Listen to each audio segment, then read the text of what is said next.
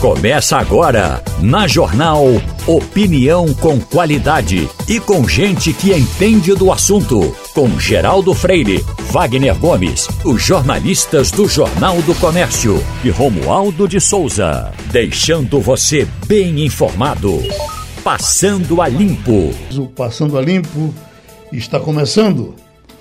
Tem Wagner Gomes, Fernando Castilho, Romualdo de Souza e o doutor Rodrigo Azevedo, todos aqui com a gente.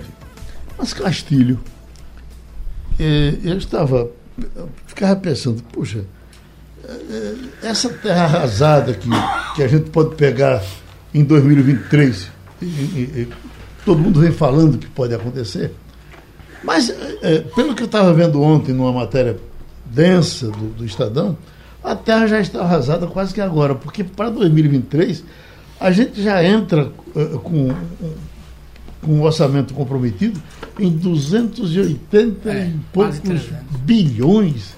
É. Meu Deus! Bom dia, Geraldo. Bom dia, Romualdo, Wagner, doutor Rodrigo. Bom dia, ouvintes. Olha, é aquela história. A crise de 2023 já está contratada. Não tem uma questão de dizer vai acontecer. Seja Lula ou Bolsonaro, a crise já está contratada do ponto de vista econômico. Eu diria que está contratada também do ponto de vista dos estados, porque os estados perderam receitas muito fortes. Eu diria que por falta da total desarticulação dos governadores com suas bancadas e com o Congresso, mesmo sendo governadores em fim de mandato, mas os governadores não foram capazes de fazer nenhuma articulação. E mais ainda porque você tem uma pauta que é uma pauta que interessa ao presidente Jair Bolsonaro em função da sua reeleição, mas é uma pauta também que foi gestada ou administrada pelo presidente da Câmara e Arthur Lira e Rodrigo Pacheco, com aquela cara de, de santo de, de, de Minas, uhum. mas articulou da mesma coisa. Então, se a gente puder criticar, a gente tem que criticar os dois. Mas eu diria o seguinte: do ponto de vista econômico, a, a, a gestão dos próximos presidentes estarão com a crise contratada. Esse ano a gente fecha talvez até com crescimento. Já tem institutos falando em 1,5% até 2%. Mas vai ser um ano difícil, porque você está gastando, tudo, a economia não está reagindo como se, se imaginava, como poderia reagir. Agora é sempre lembrar uma coisa importante. Quando você elege um presidente, o mercado financeiro né, sempre dá um crédito de confiança. Inclusive, uhum. mesmo se for Bolsonaro, sentimento é de que talvez melhore alguma coisa. Particularmente, algumas pessoas dizem que não, mas essa é uma coisa que acontece. Só para você ter uma ideia, quando Michel Temer assumiu, os juros futuros no Brasil caíram 50% no dia da posse. Não sei se vai acontecer, por exemplo, no caso, se Bolsonaro é, for reeleito, se vai acontecer essa mesma queda dos juros no futuro. O Brasil está pagando juro alto, certamente vai ter com Lula. Mas com Bolsonaro a gente fica difícil. Tomara que tenha. Mas esse é um quadro que a gente pode resumir numa palavra. A crise de 2023 no caixa da União e dos Estados está contratada, seja quais forem os eleitos. Agora, Romualdo, o presidente Bolsonaro está se vendendo aí como o grande inimigo dos bancos. Novamente ele voltou a dizer ontem que são os banqueiros que estão comandando essa, eh, essa lista, essa carta de assinaturas, pedindo democracia e, de alguma forma, o criticando. O presidente Jair Bolsonaro precisa encontrar mais um é, alvo dos ataques que ele faz. Ultimamente, o presidente da República tem dito que essa carta é como se fosse um bilhete sem muito, sem muito sem muita importância, mas na prática, se a gente for analisar não apenas a quantidade de pessoas que apoiam essa carta em defesa da democracia, mas o momento em que ela vai ser lançada é justamente agora, quando os integrantes do judiciário dizem e até o procurador-geral da República dizem que a sociedade brasileira precisa ficar alerta para o 7 de setembro, porque o presidente e seus aliados eh, organizam protestos aqui em Brasília naquele feriado. Esse é um ponto importante. E do outro lado, o presidente Jair Bolsonaro mandou ministros, inclusive o Ciro Nogueira, dizer o seguinte: os banqueiros estão reclamando porque nós criamos o Pix e isso deu prejuízo aos bancos. Olhe, se tem uma coisa que banco no Brasil não toma é prejuízo, Geraldo. Ô, Geraldo, tem outro dado importante para Castilho e Romualdo analisarem aqui também, que é uma decisão, aliás, são decisões de ministros do Supremo Tribunal Federal, como por exemplo Luiz Fux e Alexandre de Moraes, que concederam nos últimos dias quatro decisões beneficiando estados que tentam obter compensação financeira do governo federal por perdas na arrecadação do ICMS. Você sabe muito bem que os estados estão sendo obrigados a reduzir a alíquota de ICMS sobre combustíveis. Parece que quatro estados já Quatro estados. Então, essas decisões, que são liminares, claro, autorizam os governos de Alagoas, Maranhão, Piauí e São Paulo a suspender de forma imediata o pagamento das dívidas que tem com a União e de contratos que tem a União como fiadora. Então, o governo federal pode recorrer dessa decisão, evidentemente, mas já abre aí uma sinalização de que esse rombo no cofre federal para o ano que vem, é, Romualdo e Castilho, pode aumentar. E, claro, os estados estão seguindo aquela linha que o próprio presidente da República disse, que a partir do momento em que os governadores é, abrissem mão do ICMS, ele uhum. recompensaria os estados. Os estados é, estão fazendo isso. Para que o nosso ouvinte tenha ideia do que é que significa isso. Na negociação da aprovação da PEC de, dos estados, do ICMS, que retirou a capacidade dos estados de cobrar acima de 17%, o relator foi o senador Fernando Bezerra Coelho, que a, a, apresentou a, a proposta de fazer uma compensação.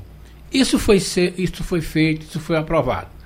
Quando houve da aprovação de uma outra PEC, é bom lembrar, no governo, na administração de Arthur Lira, já nós aprovamos seis PECs.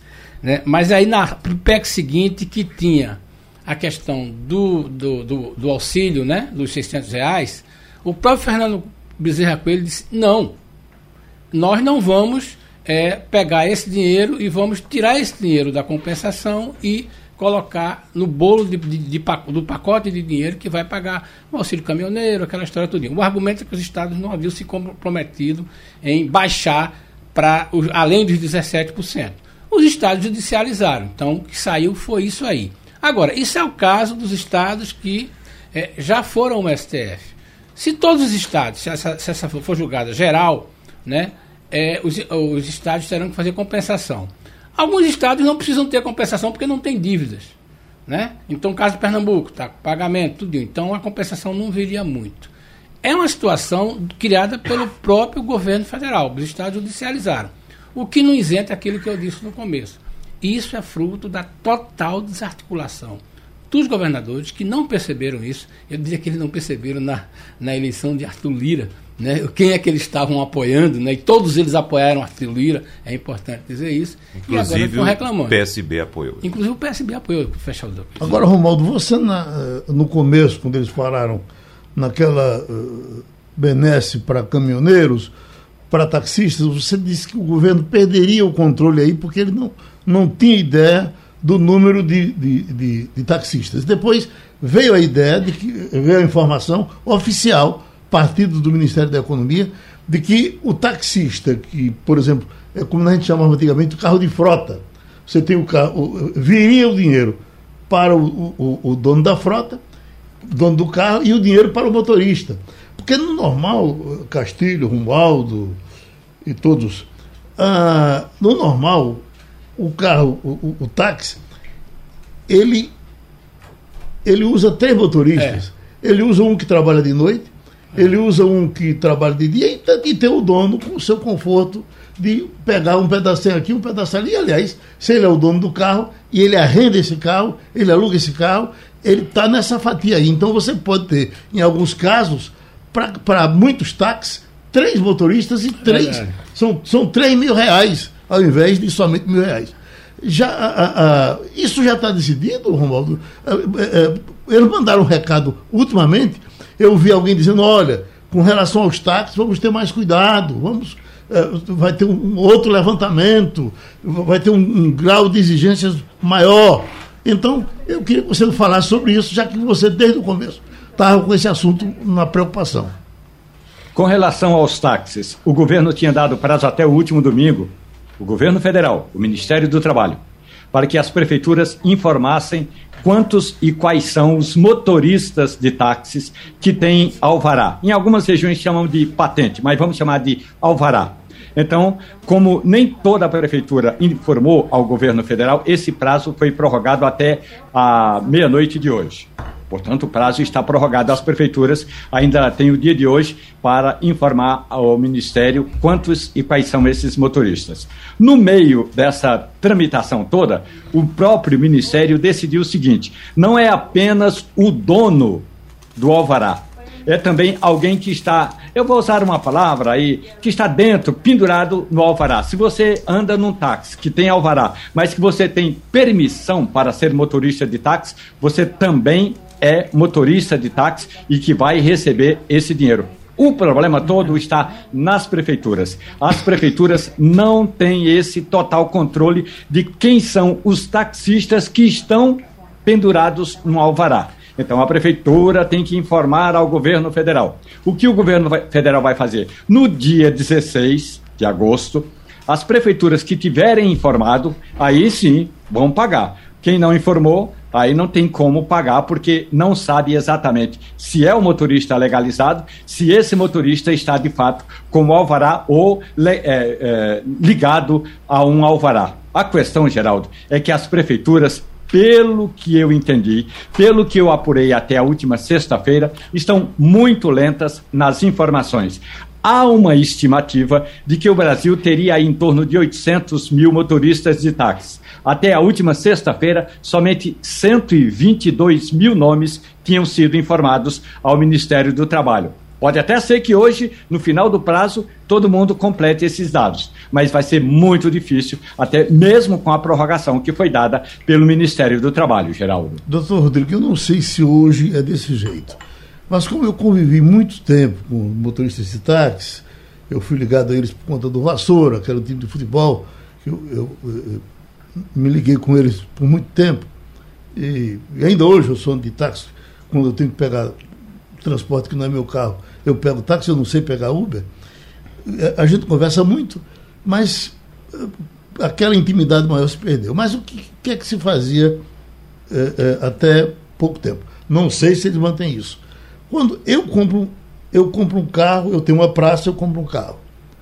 Aí eu pego esse carro e lhe boto para dirigir comigo. E, e, e, e, o senhor assina para mim um recibo como que está uh, uh, me vendendo, tendo me vendido o carro.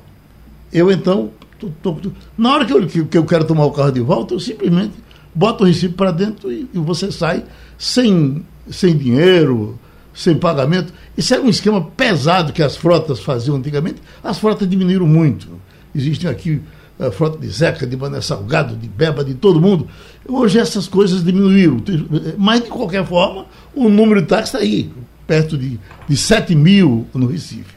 Então veja que complicações o governo tem que enfrentar para também é, é, lidar com essas traquinagens que, que acontecem, que são coisas da vida. Né?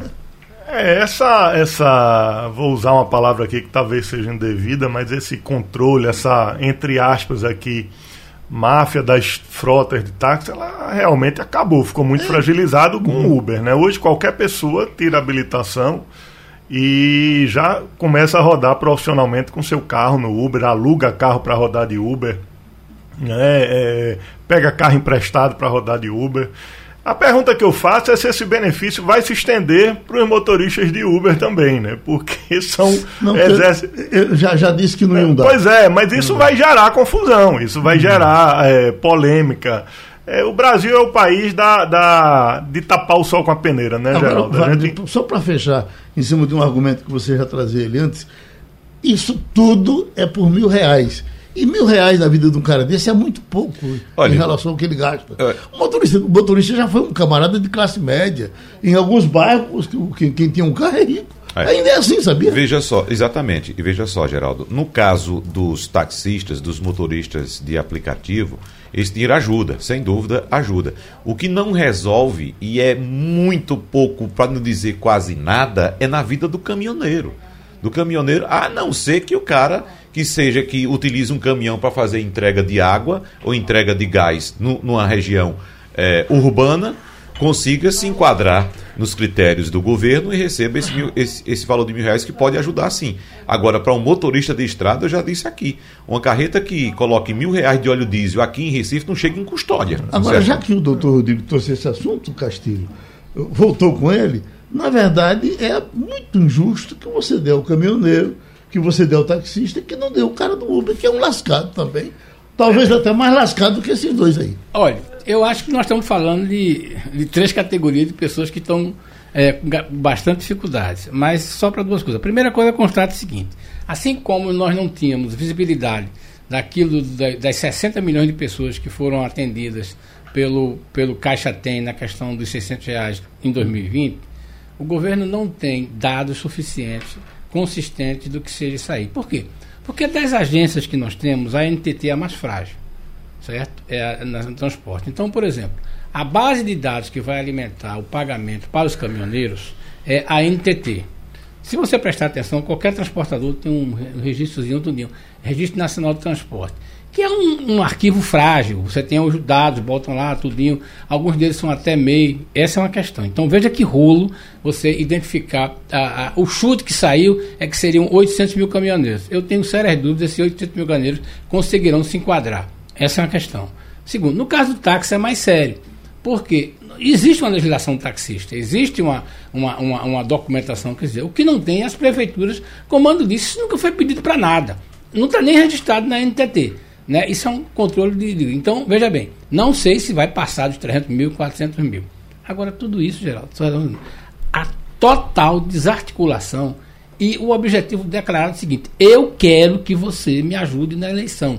Eu vou botar mil reais, seja você do jeito que faz. Qual é o risco que isso corre? Primeiro, eu acho que não tenho dúvida que vai haver problema de, de pessoas que indevidas que vão receber isso, uhum. pessoas que, devidas que não vão receber, e a gente não está livre de uma contestação depois no Tribunal de Contas. Agora, é aquela história. Você abrir um crédito sem você saber, os números não são confiáveis. E aí uhum. vai ser uma festa, entendeu? Quer fechar, professor? É, não, eu só queria. Tava, eu ia concluir da seguinte forma, né? Ontem a, a, veio a notícia da regressão da produção industrial do Brasil por conta dos altos juros e da perda da, da capacidade de, de, disputa no mercado da produção industrial brasileira, né? Então a gente tem uma cadeia de fatos que poderiam ali estimular o desenvolvimento da economia e essa economia trazer todas as demais categorias profissionais ali ao crescimento ou desenvolvimento, mas você, ao invés de incentivar uma cadeia produtiva que gera o desenvolvimento da economia, você opta por tapar buraco naquele ponto, naquele problema pontual, que é uma decisão, ao meu ponto de ver, nitidamente eleitoral, oportunista, né? eleitoreiro oportunista. Então, não existe uma política de planejamento para o desenvolvimento da economia. Você veja, desde o segundo governo Dilma que o país vem em recessão, que o país vem em dificuldades. Né? E o que a gente enfrenta hoje é fruto, evidentemente, do que já vinha acontecendo e que não houve uma política de desenvolvimento econômico. Veio pandemia aí que deu, tinha, dava tempo suficiente de haver uma política de planejamento para a retomada do crescimento e não há.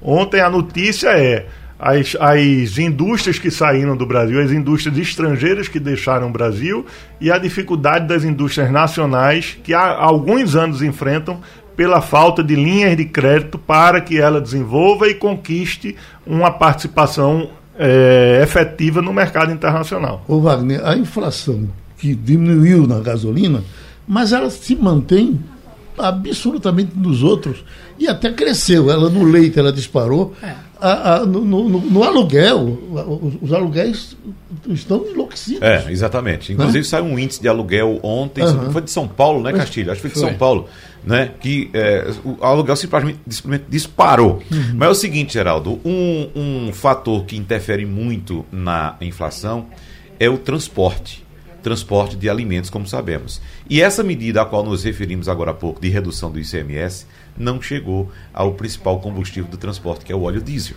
Uhum. Né? O governo, quando determinou essa redução para 17%, 18% do ICMS, ou seja, o teto de 18%, não contemplou com essa medida o óleo diesel, porque o óleo diesel já é subsidiado pelos estados. Uhum. Então, o óleo diesel, se você pa passar a reparar, geralmente a gente repara muito aqui no ciclo urbano, no preço do etanol e da gasolina, se você observar, óleo diesel está acima de R$ reais. E inclusive encontrei nas estradas no final de semana que eu viajei, Geraldo, óleo diesel a R$ 7,80. Uhum. 7,80 aqui na nossa região.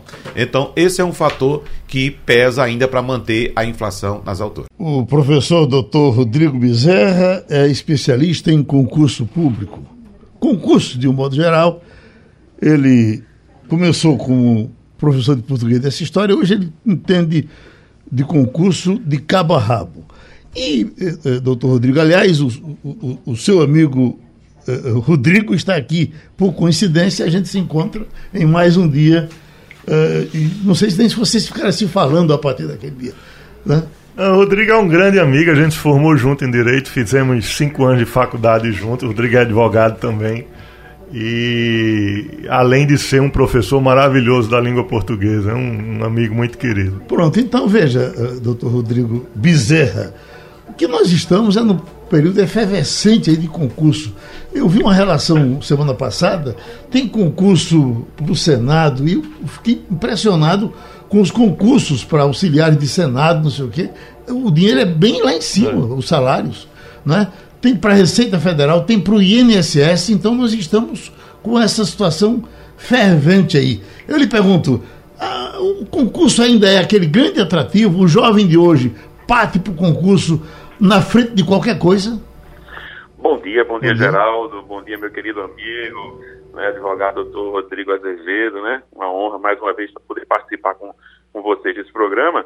E olha só, sim, Geraldo, e sim, Rodrigo, hoje o, os concursos públicos voltaram com toda a força. Né? Nós tivemos um período muito forte é, de pandemia, e aí houve as, praticamente a suspensão de todas as atividades, e os órgãos deixaram de fazer concursos públicos. E agora a, a, gente espera que a partir de 2022, 2023 até 2024 sejam anos muito aquecidos para concursos públicos. Né? Nós praticamente paramos tudo durante dois anos. E agora sim estamos voltando com força. Então, como você me falou, nós temos agora um mega concurso que está para sair do INSS, com muitas vagas né, para técnico, com concurso, com bom salário. Nós temos aí a, a Receita Federal solicitou praticamente quase 600 vagas para os cargos de auditor é, e analista da Receita Federal. Nós temos o Senado também com bons salários e há oportunidades em, muitos, em muitas áreas. Por exemplo, é, a, gente, a gente começou agora um circuito de concursos para os tribunais regionais do trabalho, os TRTs. Então, nós vamos ter os 24 TRTs, praticamente, de toda a nossa do, do, da, do Brasil fazendo concursos públicos. Tivemos agora o TRT da quarta região Rio Grande do Sul, né, cuja prova aconteceu há mais ou menos uns 20, 30 dias. Né, nós vamos ter agora Piauí, estamos com o TRT para abrir Paraíba, Minas Gerais e por aí afora vai. Então, são muitas oportunidades. E sim, Geraldo, o, ainda é um bom, um bom segmento. Né? Uhum. Ainda é uma oportunidade muito grande. E muitos jovens, sim, vão atrás da, da, do concurso público. Eu me lembro eu acho que o Rodrigo vai lembrar também, na, na, na, nossa, nossa turma de direito, várias pessoas, e eu, uma das coisas que eu até me arrependo, que eu me lembro que a época saiu um bom concurso para procurador federal e eu não fiz. Uhum. E houve colegas que fizeram e foram aprovados. Uhum. Romualdo? Bezerra, bom dia para o senhor. É, bom dia. A Câmara dos Deputados é, estuda uma medida que é lá de é, 2013, ou seja, já faz um bom tempo que tem um projeto de lei que, aliás, professor, não tem o apoio da, dos chamados partidos de esquerda, que modifica esse projeto de lei, modifica a regulamentação e a regularização dos concursos públicos. E uma dessas medidas diz o seguinte, professor: um concurso público que estabeleça agora o número, imaginar, vamos imaginar aí, de 30 vagas. Depois de preenchidas essas 30 vagas, o concurso ainda poderá ter validade se outras vagas surgirem. Ou seja, aquelas pessoas que foram aprovadas, mas que não estão classificadas entre a, as, três, as 30 primeiras, ou a quantidade inicial, poderão ser chamadas imediatamente. Porque no passado, professor, e eu moro em Brasília há bastante tempo, a gente sabe, a, aqui é a cidade da indústria dos concursos, no passado era assim. É, vaga, é, vaga de reserva, vaga disso, vaga daquilo, e nem sempre as pessoas aprovadas eram chamadas, professor. Olha só, bom dia, Romualdo de Souza, nosso mestre do café, também uma honra falar com você.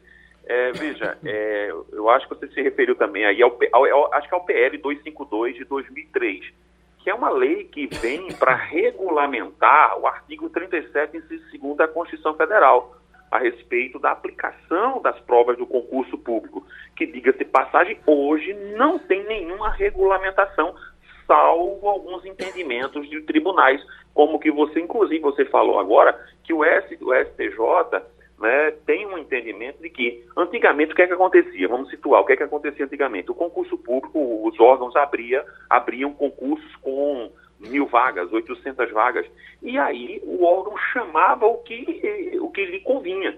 Então, o que acontecia? Muitas vezes chamava para fazer caixa para o órgão mesmo. O camarada olhava e dizia, caramba, são mil vagas, vou fazer esse concurso.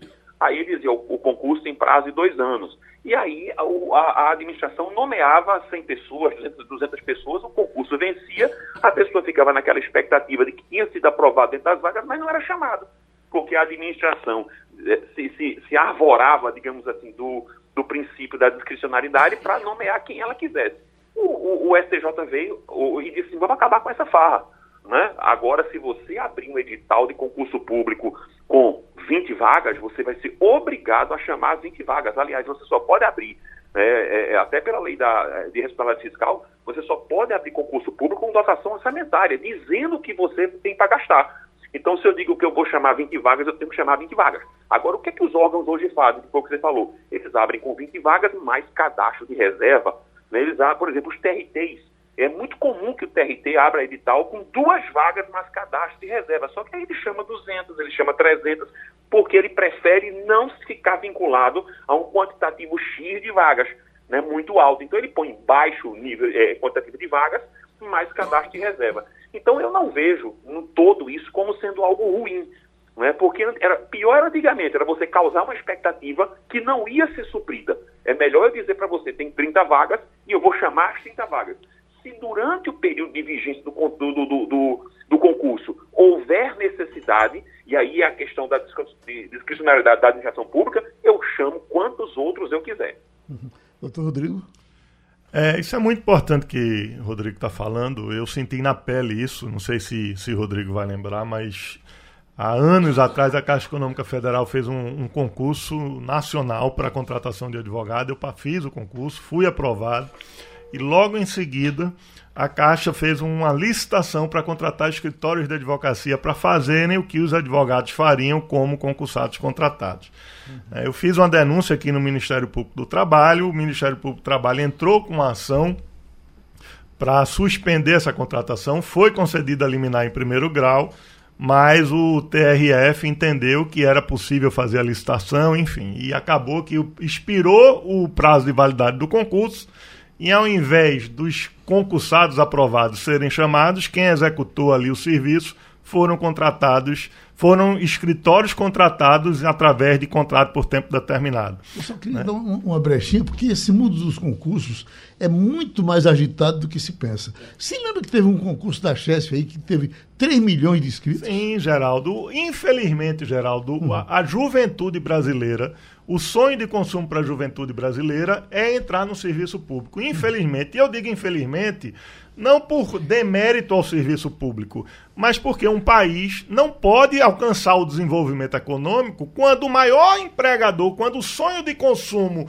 de uma carreira profissional é o serviço público. Uhum. O sonho de consumo de um jovem tem que ser entrar para a iniciativa privada, para alcançar a condição de CEO de uma grande empresa. Isso é o que faz a economia girar, isso é que faz a população crescer, amadurecer, a, a, a, a expertise técnica é, crescer, haver investimentos em desenvolvimento tecnológico, científico, etc. Na hora que você tem uma juventude que o sonho de consumo é se tornar funcionário público para ganhar bem e trabalhar pouco, o país não cresce, o país não desenvolve. Então, só uma brechinha eu lhe pergunto, Wagner. Quando o concurso público surgiu, ele não tinha somente a intenção de favorecer a quem entrava, ele tinha também a intenção de favorecer ao contribuinte, para ele ser melhor atendido. Ele está sendo melhor atendido depois disso? Eu acho que não. Eu acho que não. Alguns setores, evidentemente, que a gente não, a gente não pode generalizar. Uhum. Agora, é importante salientar, Geraldo, que há áreas do setor público que necessitam de funcionários, de trabalhadores, de profissionais o tempo inteiro. Por exemplo, saúde, educação e segurança. Isso aí você tem que ter o tempo todo a renovação desses quadros. Agora, há outras áreas que não necessitam tanto.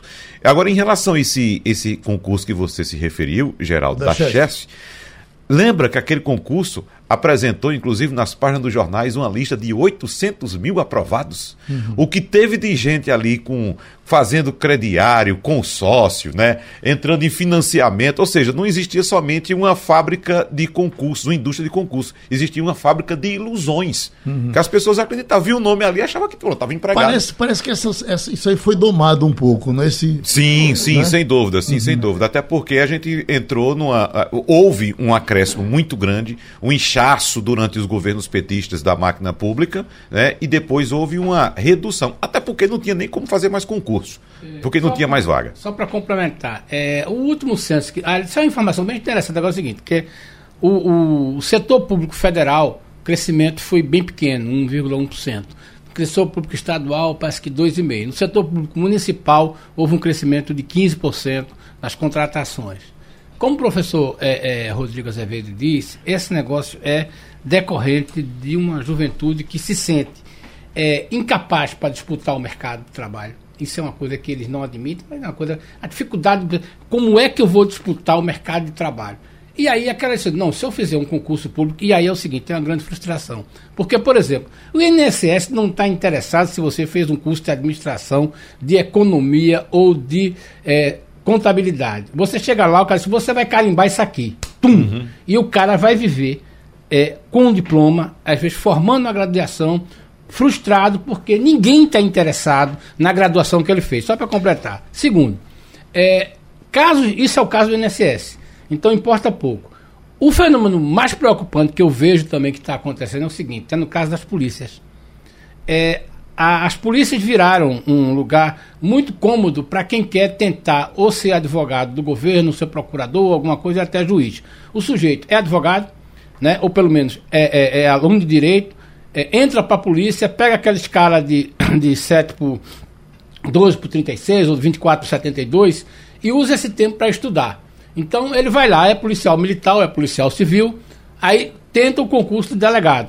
Quando ele tenta o concurso de delegado, ele já entra para ser um concurso de ser do Ministério Público, ou então até ser juiz. Veja bem, é uma, é, na verdade o setor público no Brasil é uma forma interessante de fazer, fazer pós-graduação. Uhum. Agora, não há dúvida, quem entra no serviço público achando que vai fazer de uma tranquilidade ou de uma, de uma certa garantia, se essa pessoa for razoavelmente é, inteligente, ele vai frustrar-se porque o setor público brasileiro, com exceção das carreiras de Estado, Secretaria da Fazenda, Ministério da Fazenda, talvez até a, a planejamento em Brasília, e mesmo de alguns órgãos específicos, o cara vai virar carimbador de papel. Deixa eu chamar o doutor Rodrigo Bezerra para a gente fechar o assunto com ele, que está lá esperando o tempo todo. Fecha esse assunto, doutor Rodrigo.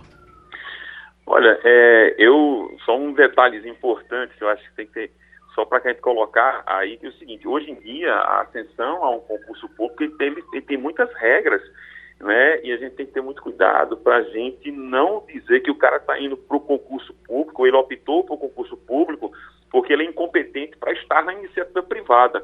Né? É preciso ter muito cuidado com a informação, porque assim, eu conheço muita isso. gente no, dizendo... no, setor público, como magistrados, como não. procuradores, como defensores, que optaram. E, e, a administração pública hoje, por meio do concurso público, ela colocou uma forma muito democrática de se chegar a uma carreira pública, e são pessoas muito competentes, muito sérias que estão lá. É, então, eu, assim, só para colocar, o que eu estou falando é o seguinte: existem as carreiras de Estado, que é outra coisa. Eu estou falando as carreiras de executivo, certo? Porque certamente o sujeito que chega lá graduado, dependendo do cargo que ele está interessado, as chances de ascensão ele vai passar lá muito tempo, porque o setor público não está muito o interessado Rodrigo, nisso. O outro Rodrigo quer também dar um pitacozinho aqui. O grande problema hoje, é, e volto a dizer, sem nenhum demérito ao, ao servidor público de vocação, mas o grande problema hoje é um problema mercadológico. Então vamos para a minha carreira, advogado o advogado que se forma hoje e arranja e entra como empregado de um grande escritório de advocacia em Recife vai ter um salário ali de seus 3 mil reais. Infelizmente é isso, a realidade é essa. O cara que se forma hoje e é aprovado num concurso de procurador federal, por exemplo, começa a carreira ganhando 19 mil reais. Então isso é um contrassenso. Carreira de Estado. Hã? Carreira de Estado. Não, mas eu não entro nesse mérito, Castilho. O que eu estou querendo dizer é o seguinte: é que a distância entre o salário pago no setor público para o salário pago no, no, setor privado é gigantesca. Isso faz com que o sonho de consumo de todo jovem seja entrar no serviço público. E a minha grande crítica é que isso faz com que o país não se desenvolva. Você tem pessoas com imenso potencial que poderiam ser ali grandes empreendedores que acabam entrando numa carreira pública, independentemente de qual venha a ser a função dele no setor público, na minha opinião, é um desperdício para o crescimento do país, porque ele poderia ali estar gerando emprego, ele poderia estar desenvolvendo uma empresa, ele poderia estar fazendo a economia se movimentar, mas não, ele está ali recebendo um salário do, de verba pública para fazer algo que poderia ser o inverso. Doutor Ele Rodrigo, poderia estar dando emprego. Doutor Rodrigo Bezerro, o senhor já notou que o assunto é muito mais para o debate do que para passando a limpo, que tem mais tempo. Qualquer dia desse a gente volta para o debate e trata dele. É uma, é uma questão bem, bem interessante, bem polêmica. Pode me convidar que nós estaremos sempre juntos. Estamos com o desembargador Bartolomeu Bueno. Doutor Bartolomeu, uh, quando a gente fala de Supremo Tribunal Federal, STF, qualquer pessoa, vou dizer qualquer pessoa, é, qualquer pessoa razoavelmente informada tem os 11 ministros na cabeça, não tem nenhuma dificuldade de dizer.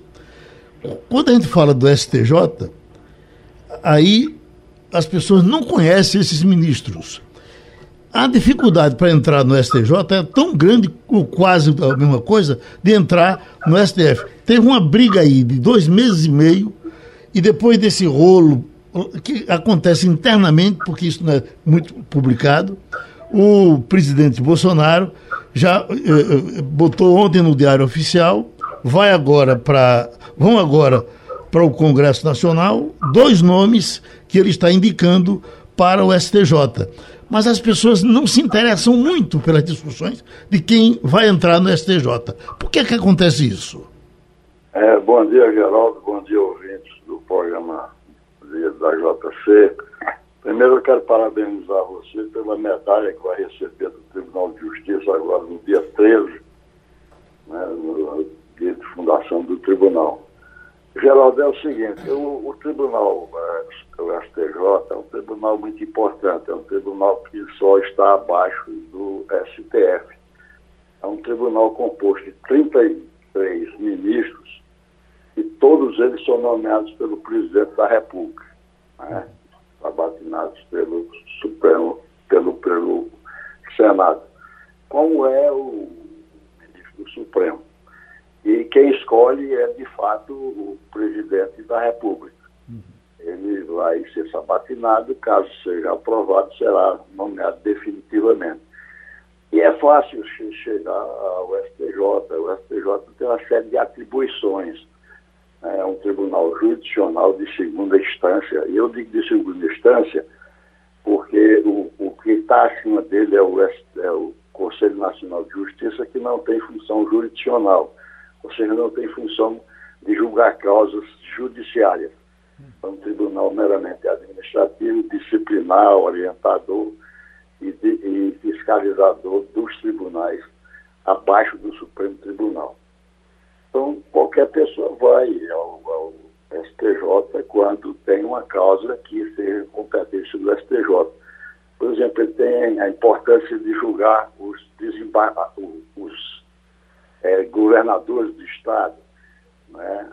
os próprios é, é, desembargadores, né? enfim, é, e julgar os recursos especiais quando a, a decisão de um tribunal ferir uma lei federal ou houver divergência entre tribunais sobre uma mesma matéria. Ele tem essa função de unificar a jurisprudência nacional. Deixa eu lhe chamar, uh, chamar Romualdo de Souza, que está fazendo o sinal de que quer também entrar no assunto. Oi, Romualdo. Questão toda que o STJ, primeiro, tem 33 membros, ou seja, três vezes a quantidade de ministros do Supremo Tribunal Federal. A outra questão é com relação aos chamados foros privilegiados ou de autoridades, porque no caso do Supremo Tribunal Federal entram, por exemplo, os integrantes do Congresso e o presidente da República. Agora, a, a, as indicações feitas ontem pelo presidente Jair Bolsonaro de Messode Azulay e de Paulo Sérgio Domingues, na verdade, eh, essas indicações, doutor Bartolomeu, e eu gostaria de ouvir a sua análise, elas são indicações jurídicas, mas também políticas, porque no Supremo Tribunal Federal tinha ministros que tinham outros candidatos, como Gilmar Mendes. Da mesma forma, o Nunes Marques também tinha seus candidatos, inclusive um desses indicados ontem, e aí a gente vê Claro que há uma indicação jurídica, claro que há um mérito jurídico, mas também, doutor Bartolomeu, a gente sabe que a influência política é fundamental. Até porque as sabatinas na Comissão de Constituição e Justiça, com todo respeito da palavra, elas são realmente muito pela metade, doutor Bartolomeu. É, sem dúvida. O tribunal é composto, é composto de 33 é, ministros, sendo um terço de membros de, de, tribunais estaduais, um terço dos tribunais regionais federais e um terço dividido entre membros do Ministério Público e advogados em partes iguais.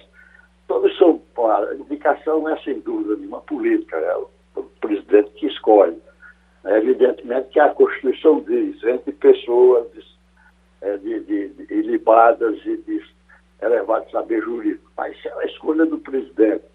E como você diz, Romualdo, a, a própria sabatina, ela já é de falas contadas, vamos dizer assim. Já se sabe que vai ser aprovada. Eu acho que raramente, coisa muito absurda, parece que teve um senador é, do, do, Rio Grande do Norte, um daqueles autos que foi recusado né, na, na, comissão, não sei porquê. E, e, mas eu não conheço outro caso, não conheço outro caso. De modo que é, é, é extremamente político, é um tribunal extremamente político. Muitos deles, depois que chegam lá, aí tomam uma, uma independência, porque não pode mais sair, né? na verdade é essa. Por exemplo, esses dois que, que o, o, Bolsonaro indicou, é, com o tempo eles vão criar sua independência e se afastando do presidente, como os que Lula nomeou, e como os que é, é, é FHC nomeou, todos eles depois criam sua independência. Mas a, a escolha é efetivamente política e a, a sabatina é, da Comissão de Constituição e Justiça é de fato uma já prevista a aprovação. Pois a gente agradece a participação do desembargador Bartolomeu Bueno. Essa manchete aqui, Wagner. Petróleo despenca com fraqueza de atividades industriais no mundo. É. Aí eu te pergunto, isso é bom para quem? Bom para todos nós, é? Geraldo, porque o preço cai, o preço do combustível na bomba, no final, ou seja, lá para o consumidor, cai, e é isso que está acontecendo. E foi isso que falamos durante todo o decorrer desse ano. É. Que o petróleo, a gasolina estava subindo porque o petróleo estava disparando no cenário internacional e a gente sabe muito bem que a política de preço da Petrobras é atrelada ao mercado internacional, porque o petróleo é uma commodity, é negociada em dólar e deve ser tratada dessa forma. Agora, era só o governo ter esse planejamento, ter essa ideia de que em algum momento essa crise iria passar e que o preço iria cair. Então é isso que está acontecendo e a tendência geral daqui para os próximos meses o preço do petróleo continue em queda. Mas quem é autoridade nesse assunto aqui para falar sobre isso é Fernando Castilho. A cabecinha da matéria diz assim, Castilho, o petróleo afundou após os números fracos de atividade industrial em todo o mundo. É. Alimentarem preocupações que eh, uma desaceleração global pode minar a demanda. Bom, uma informação só para o nosso ouvinte. É, os preços do petróleo caíram de 107 para 99 da cotação de ontem. Lembrando que o que negocia hoje, dia 2 de agosto, é para entrega em setembro, é um mês. É, a tendência é que caia, como você disse, a questão da atividade. De uma forma geral, o mundo está dizendo o seguinte: 23 vai ser um ano de economia baixa. É, mesmo os países que estão com uma melhor performance vão ter isso aqui. Por quê? Porque está uma dificuldade da economia, não está reagindo como se pensava, é, e veio consequência agora isso aí. Agora, lembrando, a gasolina no Brasil hoje já é mais barata do que na Europa. O preço do litro do óleo diesel na Europa é um, um euro e 95. O preço da gasolina na Europa é um euro e 95. A aditivada custa 2,5. Que é que isso significa? Isso é uma má notícia para a gente no futuro, porque esta diferença em algum momento vai ser cobrada. A Petrobras vai baixar os preços? Vai mas é importante a gente não ter, e eu temo que não aconteça aqui a profecia de Wagner Gomes, é, que diz que lembra que em 2014, depois da eleição, a gasolina deu um pipoco. Eu torço que não aconteça. Agora, a verdade é, o preço está caindo porque a, como é que se diz, a economia está crescendo. Também é o seguinte, o preço está caindo porque a Rússia né? E, a China, e a Rússia, principalmente, está inundando o mercado também de, mercado, de, de, combustível lá. E vem... Não é só o gás. E, e ela está vendendo mais barato exatamente para pressionar, isso que interessa para ela. E tem outro fator importante aí, Geraldo, é que a Ucrânia conseguiu retomar a exportação de grãos, principalmente de trigo. Então, isso também vai provocar uma queda desses produtos em todo o mundo, nas commodities também. Agora, em relação ao que Castilho falou, do que ele chamou de profecia, Castilho. Na verdade, se fosse por isso aí, bastaria a gente rezar, se ajoelhar, ter fé e esperar. Mas com a matemática não funciona bem assim. É, Porque é o seguinte, o, Bra o Brasil está baixando, como você bem disse, o preço da gasolina no Brasil hoje é um dos mais baixos do mundo. Do mundo. Do mundo, mas está sendo ah, baixado artificialmente artificialmente. Ou seja, quando virar o ano que essas medidas que foram adotadas pelo governo se encerram em dezembro, em 31 de dezembro, quando virar o ano, os governos estaduais e o governo central, os, esses, essas esferas de governo vão ter que repassar esses, essa defasagem, momento, né? essa defasagem para nós consumidores. Mas não vamos perder essa manchete ali, ó. Projeto que tira poderes de governadores é. sobre o PM volta à Câmara. Isso era um assunto que parecia isso vencido, vai... isso cria uma confusão enorme. É outro rolo. É? Olha, só para que o nosso ouvinte tenha ideia, é, um dos pontos desse, desse projeto, que de repente é ele sai da gaveta, né, ele está lá, é o seguinte, é que o governador é, não teria autonomia de escolher o comandante da PM.